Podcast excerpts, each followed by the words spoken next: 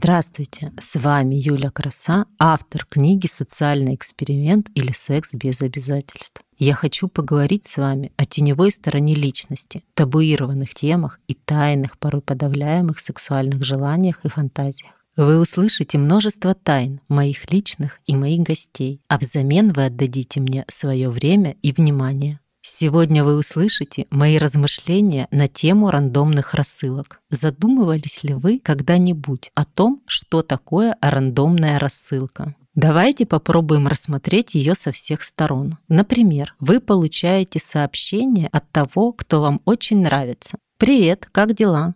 Или даже без «привет», а просто «что делаешь?» Что вы думаете и чувствуете в этот момент? Радость? Подъем? Предвкушение продолжения диалога и скорой встречи? Наверное, у всех это по-разному. Я в такие моменты думаю о рандомной рассылке. Сейчас расскажу, как это в моей картине мира.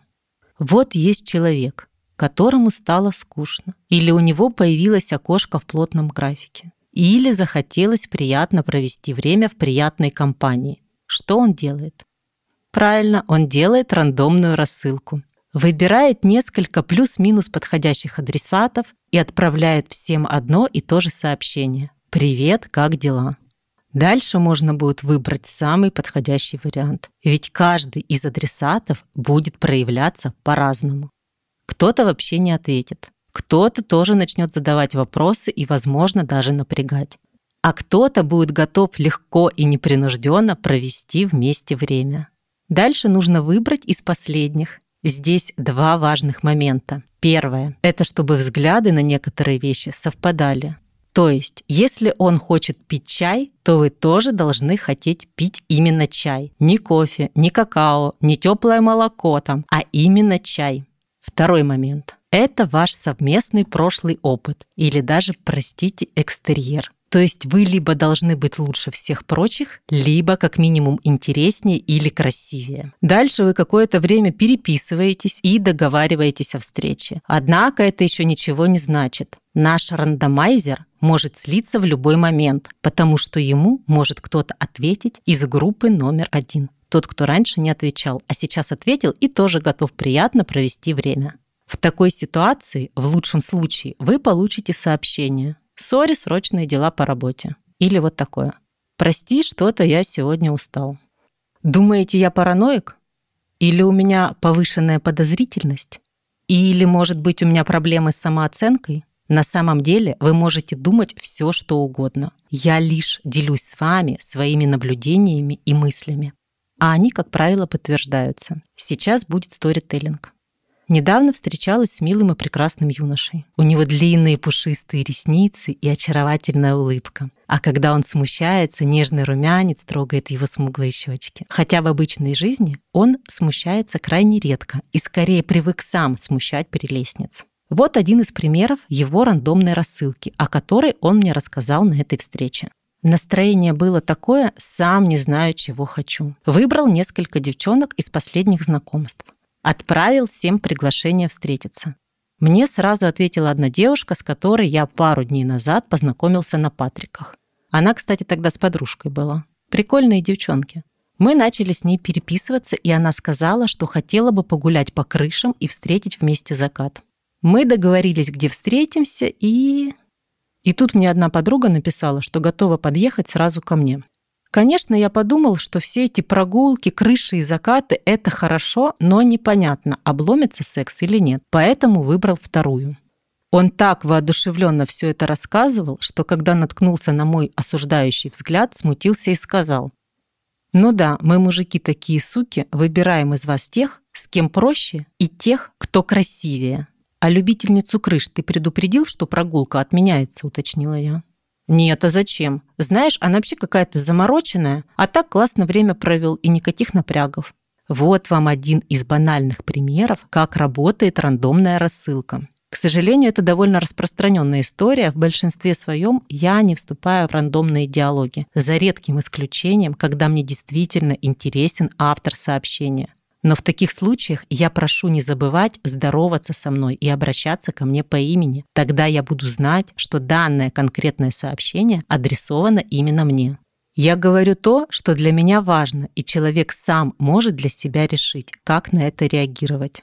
Называть меня по имени или нет, здороваться или не обязательно, а может просто лучше сразу исключить меня из своих рандомных рассылок. Или вот еще один пример из личного опыта, но уже с другой стороны.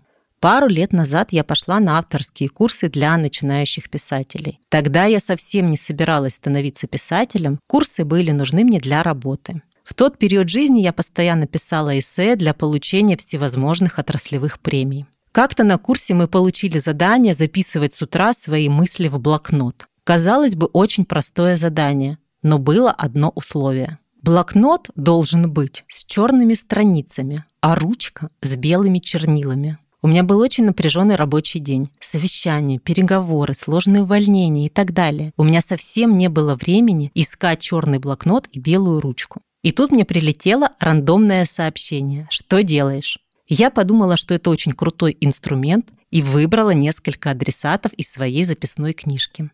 Всем им я отправила одинаковое сообщение. Так, мне нужен черный блокнот с черными листами и белая ручка. Найдешь?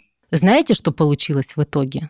Некоторые просто проигнорировали мое сообщение. Некоторые ответили, что это. Но несколько человек бросились искать эти блокноты и ручки. Более того, некоторые из них начали уточнять, какие ручки предпочтительней и какой должна быть плотность бумаги. В результате у меня появилось 4 блокнота с черными страницами и 3 набора белых ручек разных видов. Так что, как видите, рандомная рассылка вполне себе рабочий инструмент. Она не требует много времени и внимания самому вопросу, имеет широкий охват и дает отправителю возможность выбора, с кем из ответивших взаимодействовать и в каком формате. Все очень просто. Конечно, вы можете не согласиться со мной. У каждого есть друзья, или близкие люди, которые не всегда с вами здороваются и редко называют по имени в мессенджерах, но вы точно знаете, что они обращаются именно к вам. И в ваших отношениях это норма. Но вы задумайтесь хотя бы на минуту о том, что человеку приятнее всего на свете слышать, когда к нему обращаются по имени. А здороваться — это вообще про основы базового воспитания и элементарную вежливость. На самом деле поздороваться и назвать адресата по имени совсем несложно и занимает всего несколько секунд. Зато получатель сообщения будет знать, что вы обращаетесь к нему адресно, и ему будет очень приятно, даже если вы делаете всего лишь рандомную рассылку широким охватом. Подумайте об этом, по какую сторону экрана вы бы не были в этой рандомной рассылке. На сегодня у меня все. Спасибо, что вы были со мной и подарили мне свое время. Подписывайтесь на подкаст и заходите в телеграм-канал про социальный эксперимент или секс без обязательств. Здесь вы можете следить за анонсами, задавать вопросы гостям, ознакомиться с эпизодами некоторых глав моей книги и сделать предзаказ на один из экземпляров из первого тиража. С вами была Юля Краса. Всем пока. До новых эфиров.